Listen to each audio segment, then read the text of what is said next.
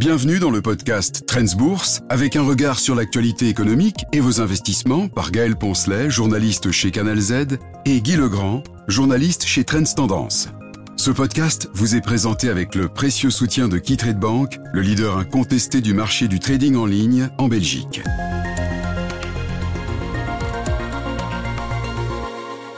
La série de podcasts Commencez à investir met l'accent sur les connaissances et les compétences qui vous aideront à prendre un bon départ en tant qu'investisseur.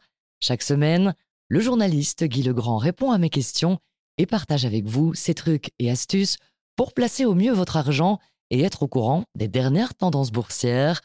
Dans chaque épisode, nous nous concentrerons sur les connaissances et les compétences qui vous aideront à démarrer avec succès en tant qu'investisseur. Nous aborderons des sujets tels que la reconnaissance des cycles boursiers, la construction d'un portefeuille d'investissement et le rôle des différents types d'actions, métaux précieux ou encore crypto-monnaies. Dans cet épisode, le rôle des métaux précieux et des crypto-monnaies dans votre portefeuille d'investissement.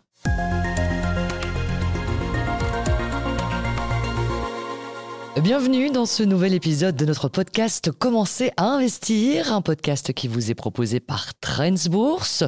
Nous avons jusqu'à présent présenté l'essentiel des classes d'actifs disponibles pour les investisseurs, à l'exception peut-être de deux classes qui sont peut-être quelque peu liées. Avant d'en parler, j'accueille Guy Legrand. Bonjour Guy. Bonjour Gaël. Alors, ces deux classes, ce sont les métaux précieux et les crypto-monnaies. Certains disent qu'elles présentent quelques similitudes, tout le monde n'est pas d'accord avec ça. Euh, je remarque surtout qu'il y a quand même pas mal de controverses autour de ces deux classes. Pourquoi? Mais oui, il y a des controverses et c'est parce qu'elles se ressemblent un petit peu finalement. Bon, rien à voir a priori. L'or est historique, les crypto-devises sont tout à fait récentes. Euh, la, similitude, c'est qu'il s'agit dans les deux cas d'un actif non financier et d'une alternative euh, aux actifs financiers classiques il s'agit même d'une alternative très disruptive dans le cas des, crypto-devises. Hein. Mais ceci dit, l'or, bien qu'il soit euh, très populaire euh, depuis des milliers d'années, l'or était réservé aux rois dans certaines civilisations, dans beaucoup même d'ailleurs. Ça n'a pas empêché l'or d'être parfois très décrié. Euh, le président américain Roosevelt l'a traité de fétiche périmé. Lénine a carrément dit qu'il était juste bon à tapisser les latrines publiques. Je suis désolé, je n'invente rien. Euh, le célèbre économiste britannique Keynes a été quand même un petit peu euh, tout aussi péjoratif, mais un peu plus élégant, en le traitant de relique barbare. Et c'est une expression qui est souvent utilisée encore aujourd'hui dans la littérature financière pour décrire, pour parler de l'or, pour évoquer l'or. Alors, euh, plus, plus, plus concrètement, c'est vrai que l'or aujourd'hui n'est pas tellement promu par les intermédiaires financiers. Il y a même plusieurs banques très importantes qui en vendaient naguère au guichet mais qui n'en vendent plus. Certains diront c'est normal, il n'y a plus beaucoup de guichets. c'est vrai que c'est un peu lourd, ce sont des formalités, il faut le transporter, etc. C'est vrai aussi que les banques euh, préfèrent assez logiquement vendre des produits financiers, c'est plus simple, ce sont leurs produits, euh, etc. Euh, un notaire ne promeut pas la bourse non plus, donc un peu logique, on ne peut pas trop leur en vouloir. Quant aux crypto-monnaies, ben, encore une fois, là, c'est une, c'est un, placement alternatif, même disruptif, comme je l'ai dit. On ne connaît pas encore très bien, on ne sait pas de quoi il s'agit. Euh, les banques sont en porte-à-faux à cet égard. Qu'est-ce que je dois faire? Donc franchement, on les critique évidemment. On critique toujours ce qu'on ne connaît pas et on critique a fortiori quand on ne voit pas du tout ce qu'on pourrait en faire. Alors évidemment, il y, a des réticences hein, donc par rapport à, ces deux classes d'actifs qui présentent aussi euh, certains pièges, également quelques points forts.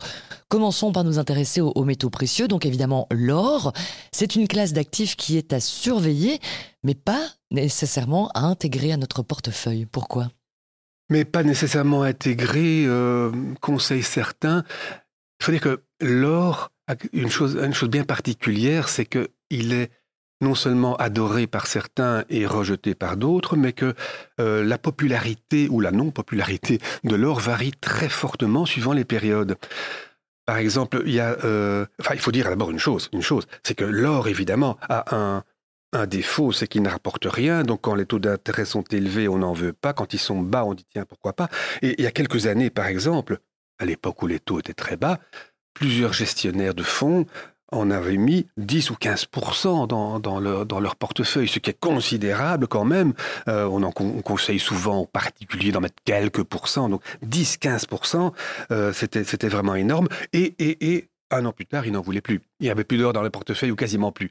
Donc euh, l'or est très volatile dans le temps aussi, et se dire tiens, moi je veux de l'or dans mon portefeuille, je vais en acheter aujourd'hui, c'est quand même assez périlleux. Donc on n'est pas obligé d'en mettre à tout prix, c'est à surveiller, dire tiens, est-ce que c'est le moment ou pas? Ce qui n'est pas facile à savoir évidemment. On parle pourtant de l'or comme une valeur refuge. Oui, historiquement on présente l'or comme une valeur refuge, c'est vrai. Euh, en fait, quand tout va mal, entre guillemets, on se dit les actions chutent, les obligations chutent, les entreprises se portent mal, la conjoncture économique est mauvaise. Ben, l'or, au moins, voilà, lui, il est insensible à ce genre de choses. J'ai quelques pièces euh, chez moi ou quelques lingots. C'est une valeur refuge. Je dirais personnellement que je n'en suis plus tout à fait certain. On a vu l'or frémir en certaines circonstances. Euh, lors du crash de boursier de 1987, par exemple, mais ça n'a duré que quelques jours. Alors, quand le monde s'écroule et que l'or se contente de frémir quelques jours, est-ce que c'est encore une valeur refuge? À titre personnel, je dirais que pour moi, l'or a joué ce rôle pour la dernière fois avec éclat euh, en 1980, un peu après l'invasion de l'Afghanistan par l'URSS. Là, il y a eu une petite panique et pas une panique sur les marchés financiers seulement, une panique au niveau géopolitique. Il y a eu des déclarations très alarmistes, aussi bien du président français que du pape d'ailleurs. Il y a une petite panique dans la population. Et en France, par exemple, les pièces populaires, on y reviendra, le petit Napoléon a doublé en un jour. Là, l'or a vraiment joué son rôle de valeur refuge. Depuis lors, à mon avis, euh, il est un peu présomptueux de l'affirmer. Et ce qu'on observe en fait, lorsque le, les marchés financiers sont vraiment très turbulents lorsqu'il y a de grandes incertitudes sur tel ou tel débiteur, sur tel ou tel pays. C'est plutôt le dollar qui a tendance à jouer le rôle de valeur refuge.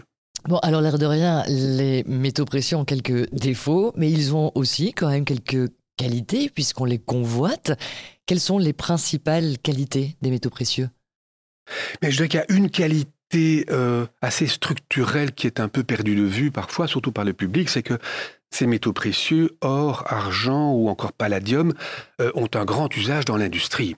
Donc ça signifie que ce n'est pas seulement un, actif un peu spéculatif qui dépendrait de l'humeur euh, des investisseurs. Non, il y a une demande de base qui est d'ailleurs relativement stable, qui n'est pas extrêmement volatile quant à elle. Donc premièrement, on a besoin d'or, on a besoin d'argent, on a besoin de palladium, etc. La deuxième qualité la plus connue, c'est évidemment que ces métaux précieux sont extrêmement rares. Alors, qu'en est-il pour l'or? Citons quelques chiffres. La production annuelle est de l'ordre de 3000 à 3500 tonnes. Petite parenthèse, l'Afrique du Sud a longtemps, longtemps été le numéro un mondial et de très loin. C'est fini depuis un bout de temps. Aujourd'hui, le premier producteur d'or, c'est la Chine. Tiens, la Chine, encore elle, de quoi n'est-elle pas le numéro un mondial? Euh, suivi par la Russie, Australie, Canada, États-Unis. Bon, je ferme la parenthèse.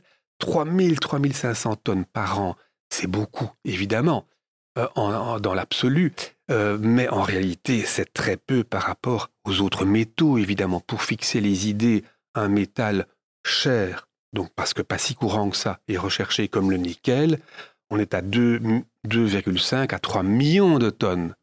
On est loin d'être 3000 tonnes. Euh, l'aluminium, c'est 60 millions de tonnes. Donc l'or est quand même assez rare au niveau de la production. Alors certains pourraient objecter, et euh, ils l'ont fait à plusieurs reprises, que c'est bien gentil, mais que, en fait, l'or est tellement précieux que même si on l'utilise dans l'industrie, on les récupère. D'ailleurs, dans l'offre annuelle d'or, il y a les 3000 tonnes de production des mines, mais il y a aussi 1000 à 2000 tonnes de récupération. Hein, on ne le jette pas, évidemment. Donc ça signifie que tout l'or produit depuis la nuit des temps existe toujours. Euh, donc s'il est mis sur le marché euh, la semaine prochaine, le cours va s'effondrer. Euh, c'est vrai en théorie, mais en pratique, outre qu'il ne sera jamais mis sur le marché parce que beaucoup est bloqué, dans la bijouterie, on n'imagine pas la couronne britannique vendre ses bijoux. Euh, il y a un tiers du stock, non pas un tiers, pardon, un cinquième qui est dans les coffres des banques centrales. On ne les imagine pas non plus bazardant tout ça, passez-moi l'expression, du jour au lendemain. Mais ce qu'il y a surtout, c'est que la production a explosé durant le XXe siècle. La production, historiquement, était beaucoup plus basse que ça, même au XIXe, alors que l'industrie existait déjà. Au temps de la ruée vers l'or, on estime que la production était de l'ordre de 100 tonnes à peine sur un an. Euh, dans l'Antiquité, c'était quelques tonnes à peine. Donc, il ne faut pas se dire, voilà, l'or existe depuis des, on en extrait, pardon, depuis des milliers d'années, donc il faut considérer qu'il y a 3000 tonnes fois des centaines. Non, le stock d'or est estimé à 200 000 tonnes à peu près, c'est beaucoup, mais ça n'est que 70 fois la production annuelle et pas 300 fois ou 500 fois ou un millier de fois. Donc l'or est relativement rare quand même. Mais par contre, il a quand même un vrai gros défaut, c'est que l'or, ça ne rapporte rien, en fait. C'est son gros défaut, et ça explique en partie, en tout cas, pourquoi il est populaire par période. Lorsque les placements financiers rapportent, euh, offrent un rendement élevé, il est évident que la détention d'un actif qui, lui, ne rapporte rien est quand même pénalisante. Si je peux obtenir ce n'est pas encore le cas, mais ça fut le cas dans le passé. Si je peux obtenir 10% sur une obligation, euh, il faut quand même que le lingot grimpe de 10% pour que je m'y retrouve. Euh, c'est beaucoup, 10%. Donc, euh, en cette période-là, l'or n'est pas tellement populaire. Il l'a été, comme faire ces, ces fonds qui en avaient 10 ou 15% il y a quelques années, parce que les taux étaient très bas. Donc, l'or est très cyclique, finalement, dans son attrait en fonction des taux d'intérêt. Finalement, l'or, c'est un peu une épargne matérielle. On, met un petit lingot dans le grenier en attendant que... Oui, c'est une épargne. Et c'est une épargne historique. Hein. L'or est depuis toujours considéré comme, comme une valeur refuge au niveau matériel, en tout cas. Euh, les pièces d'or. Alors, pourquoi? Mais Parce que, en fait, il faut quand même se rendre compte qu'au fil du temps, la monnaie a dévalué, et ça remonte à des siècles et des siècles. Les rois qui frappaient monnaie ont un peu... Euh, euh, tromper le public, on a mis un peu moins de métal, de métal dedans, on a allégé le poids, tiens, c'est ce qu'on observe pour certains produits alimentaires aujourd'hui. Et donc, euh, les gens se sont quand même réfugiés dans certaines pièces qui, à leurs yeux, avaient une véritable valeur, on ne pouvait pas les tromper. Et donc, dans l'épargne populaire française, par exemple, comme je le disais, le Napoléon a une très grande place. Alors, il faut se rendre compte que c'est pas seulement pour la beauté du geste, mais on se dit, durant la dernière guerre. Et il y a des gens qui l'ont connu, et il y a beaucoup de gens dont les parents l'ont connu, qui leur ont dit, ben, avoir quelques pièces d'or, ça permettait d'acheter de la viande à la campagne quand il n'y avait plus rien en ville. Euh, un peu plus récemment, lors de la guerre froide avec l'URSS, on se dit, oulala, là là, si les Russes nous envahissent, ben moi, avec quelques pièces d'or, je pourrais peut-être acheter un billet d'avion euh, pour partir à New York. Donc, cet or physique a ataviquement une grande valeur aux yeux de pas mal de personnes, en effet. Alors, euh, ces métaux précieux, il y a, différentes euh, façons finalement de, s'exposer à ces métaux dans, nos portefeuilles. Quelles sont les différentes méthodes? Mais euh, il y a donc l'or physique dont on vient de parler. soit dit en passant, il y a non seulement les, petites pièces en question, mais il y a aussi des mini-lingots qui font maintenant une grande concurrence à ces pièces historiques. Euh, il y a le lingot lui-même, bien sûr, hein, le, lingot, le lingot pardon d'un kilo. Pour fixer les idées, pour ceux qui n'en auraient jamais vu, euh, ce lingot a la, les dimensions d'un ancien GSM, hein, bon, d'il y a 10 euh, ou 15 ans. Rien à voir avec ce que l'on voit parfois à la télévision lorsqu'on parle des banques centrales et de leurs réserves d'or. Mm. Ce qu'on voit alors, c'est... Un bon gros lingot. Un bon gros lingot. Oui, c'est appelé d'ailleurs une barre, ça fait 12 kg et demi. Ça n'a rien à voir avec le lingot et a fortiori les mini-lingots qu'achètent les investisseurs particuliers. Je connais pas grand monde qui ait des barres dans, dans, sa cave. Euh, il y a un autre moyen, ce sont les ETF dont on a parlé récemment. Il y a beaucoup d'ETF sur l'or. On conseille des ETF physiques qui ont vraiment de l'or en portefeuille. Euh, voilà les, deux principaux, on va dire, hein, physiques. Et alors, oui, et alors, n'oublions pas les mines d'or. Elles ont été très populaires à Bruxelles euh, voilà quelques dizaines d'années, elles le sont moins maintenant. Et les mines d'or ont cette particularité d'offrir un effet de levier par rapport à l'or physique. En deux mots, c'est très simple à comprendre. Imaginons qu'une mine a un coût de production de 1200 dollars l'once. L'or est exprimé en once. Hein. L'once fait 31 grammes,1. Si le cours est de 1500 moins 1200, la marge de la mine est de 300 dollars.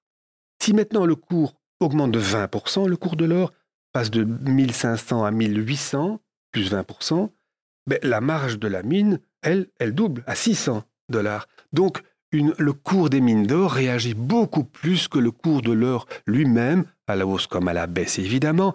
Les mines d'or peuvent être considérées comme une spéculation sur le cours de l'or en fait. Il, existe une quatrième catégorie tant qu'on parle de, mines d'or, c'est ce qu'on appelle les euh, sociétés de streaming ou de royalties. Alors moi évidemment il me vient une idée en tête et je ne comprends pas le concept. Oui, euh, disons clairement qu'effectivement ceci n'a rien à voir avec Netflix. Hein. Le streaming ici c'est le prêt de capitaux aux mines d'or. Euh, un peu comme certains groupes pharmaceutiques placent des billes dans des petites bibliothèques en se disant comme ça j'ai un pied, je vois ce qu'elles font euh, et si vraiment ça m'intéresse, je pourrais proposer de les racheter. Un peu de la même façon, il y a des groupes financiers qui financent les petites mines d'or il y a beaucoup de petites mines d'or. Hein. Euh, euh, ce ne sont pas des bons hommes qui travaillent dans, leur coin perdu, mais enfin, il y a beaucoup de petites mines d'or presque artisanales qui ont besoin de capitaux qu'elles n'ont pas au départ. Et donc, ces entreprises financent ces mines d'or en se faisant payer, si ça marche, si les recherches donnent, sous forme de pourcentage, donc de royalties, d'où streaming ou royalties. Un nom juste, elle est très connue, celle-là, c'est la seule qui est vraiment connue, c'est Franco Nevada, qui d'ailleurs a très bien performé en bourse au cours des 10 à 15 dernières années. Et donc ça, c'est ce qui concerne les métaux précieux. Autre grand actif dont on parlait, ce sont les, crypto-monnaies. Les plus connus sont probablement le Bitcoin.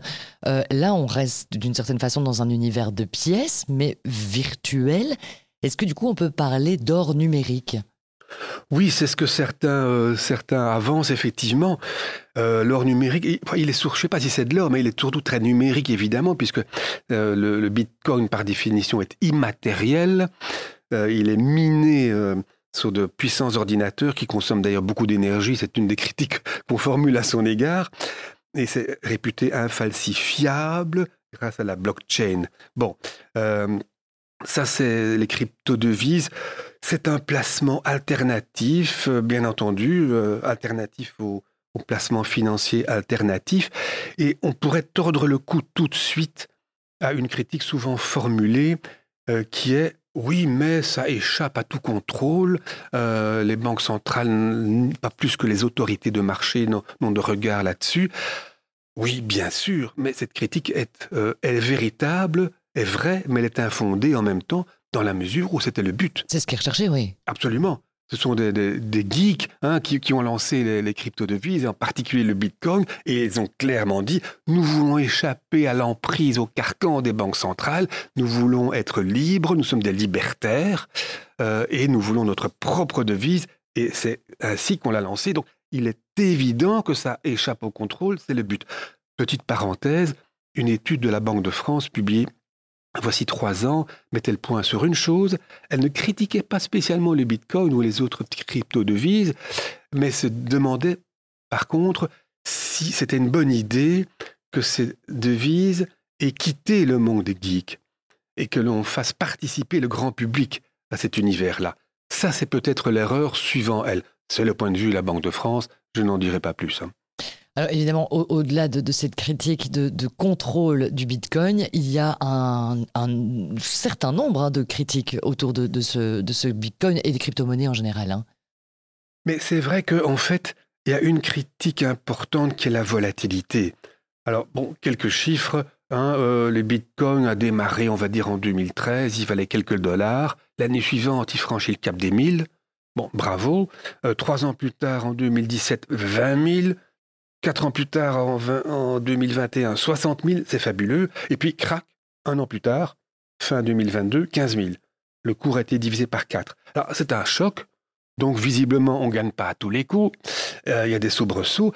Et il faut quand même bien dire que cette année 2022 a été euh, assez néfaste pour le Bitcoin et les autres crypto-devises, dans la mesure où il était parfois présenté comme une valeur refuge, finalement. Bon, il échappe euh, à l'empreinte des banques centrales, les banques centrales qui inondent le marché de dollars et d'euros. Heureusement que notre Bitcoin échappe à tout ça, mais le Bitcoin s'est effondré comme les actions et les obligations, et même encore plus. Donc ça, c'est quand même un sacré pavé dans, dans la mare du Bitcoin, je dirais. maintenant, c'est vrai que sur très longue période, il a très bien, il a très bien progressé. Hein. à titre anecdotique, au tout début des années 2010 à peu près, le Bitcoin ne valait quasiment rien encore lors de son lancement. Et un de ces geeks qui était à l'origine de la chose, a un jour commandé deux pizzas en payant Bitcoin. C'est la première transaction dont on a trouvé trace. Euh, il a payé ces deux pizzas 10 000 Bitcoins au cours moyen de cette année-ci. Ça met la pizza à 150 millions de dollars. Ça fait cher la pizza. Qu'est-ce qui fait, euh, qu'est-ce qui fait varier le prix du, de la crypto-monnaie à la hausse ou à la baisse d'ailleurs? Mais le problème, c'est qu'on n'en sait rien. Euh, en fait, la rareté, oui, on l'a dit, ça va de, c'est très rare, ça va devenir de plus en plus rare puisque euh, les 21 millions qui sont possibles sont déjà presque tous existants. Mais pour le reste, il n'y a pas d'éléments économiques ou financiers qui semblent euh, faire bouger le, Bitcoin notamment. Et encore une fois, le fait qu'il ait très mal résisté en 2022, ça, enlève, ça lui enlève une, une, de ses grosses qualités supposées. Donc c'est un peu là vraiment une grande inconnue. Et euh, parmi les éléments susceptibles d'influencer le cours, certains ont relevé, il y a eu des Britanniques qui ont fait une grosse enquête, mené une grosse enquête là-dessus, ils se sont aperçus, ce n'est pas facile à savoir, qu'une proportion considérable des bitcoins existants se trouvait en euh, des mains extrêmement concentrées, notamment en Chine. La plupart des bitcoins se trouvent aux mains de 2500 personnes seulement, sur les millions qui en ont acheté un petit peu et qu'ils sont une douzaine, voire une quinzaine seulement de personnes à en posséder au moins 15% du total mondial. Ça veut dire qu'en fait, si ces, gens-là, avec un poids pareil sur le marché, sont susceptibles de le fausser complètement. C'est une grosse menace pour ce qui est de l'évolution possible des crypto-devises. Une devise donc euh, volatile et peu rassurante. Est-ce qu'on en ajoute dans notre portefeuille, Guy? Certains le déconseillent formellement, d'autres le conseillent. Bah, je crois qu'on pourrait dire que de la même manière que certains euh, vous diront je ne crois pas en Dieu, mais je fais un peu semblant des fois que ça m'ouvre les portes du paradis, euh, on pourrait dire ben voilà, moi je n'ai rien compris au Bitcoin, je ne suis pas sûr que ce soit une vraie devise ou qu'elle le devienne, euh, je ne suis pas certain non plus qu'il continue à monter comme ça, mais pourquoi pas ne pas en mettre 1% dans mon portefeuille pour le cas où ça continuerait à bien évoluer, que je ne le regrette pas amèrement toute ma vie. Voilà un conseil judicieux et prudent. Et voilà donc qui nous permet de dire qu'on a couvert quand même toute la palette de classes d'actifs dans ces, dans ces six épisodes. Je vous propose donc que la semaine prochaine, Guy, on fasse un petit point finalement sur tous les concepts que l'on on a abordés depuis euh, le début de ce podcast et que du coup on en profite aussi pour euh, répondre aux diverses questions que nos auditeurs peuvent avoir eues durant ces, euh, ces six épisodes. Ça vous dit? Ce sera avec un grand plaisir, absolument. Merci beaucoup Guy en tout cas pour tous ces conseils. Au revoir Gaël. Voilà pour cet épisode. Commencez à investir. Merci pour votre écoute, votre fidélité. Nous attendons donc toutes vos questions pour la semaine prochaine et vous n'hésitez surtout pas à partager cet épisode. À très bientôt. Nous écoutons maintenant l'intervention d'un expert en investissement de de Bank avec son analyse d'un aspect de la situation économique actuelle.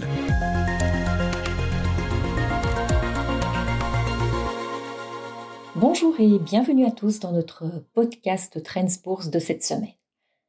Dans le podcast d'aujourd'hui, nous allons nous attarder aux marchés émergents.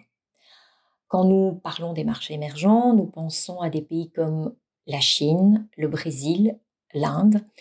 Ce sont en fait des marchés qui, d'un point de vue de leur valorisation boursière, sont actuellement intéressants pour un investissement à long terme. En effet, si on compare leur valorisation par rapport à celle des pays industrialisés occidentaux, elle est plus basse et on peut donc s'attendre à un rendement potentiel supérieur à long terme.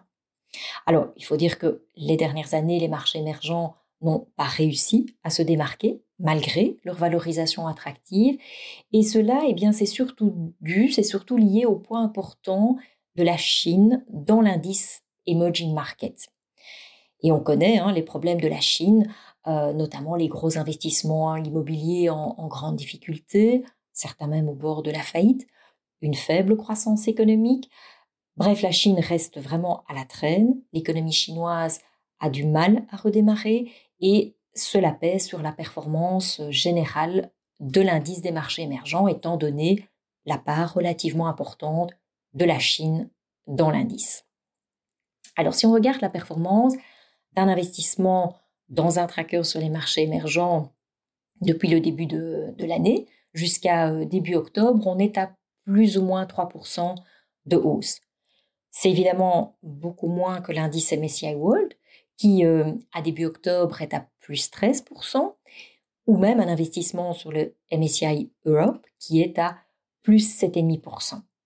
Donc on voit clairement que cette année, à nouveau, les marchés émergents, d'un point de vue global, restent à la traîne par rapport euh, aux autres marchés.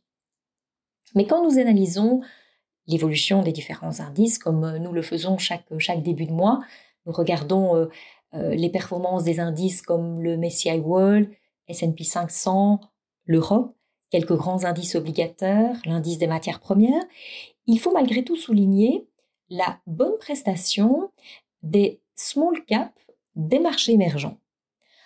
Alors, il est possible d'investir dans, ces principales actions, donc de petite capitalisation des marchés émergents via un tracker. Et, ce tracker, depuis le début de cette année à début octobre, a euh, donné un rendement de plus ou moins 12%. C'est un petit peu moins que le Messi Wall, mais par contre, c'est quand même mieux que les actions européennes ou, même euh, que le marché belge. Alors comment expliquer cette bonne performance des actions Emerging Markets Small Caps Un élément important pour expliquer cette bonne prestation, c'est l'absence d'une grande exposition sur la Chine. Si on regarde la répartition géographique des principales actions reprises dans, dans, le tracker Emerging Markets Small Caps, on voit que l'Inde a le poids le plus important avec presque 26%, suivi par Taïwan avec 21%, la Corée du Sud avec 13%, et c'est seulement en quatrième place que l'on retrouve la Chine avec 7%.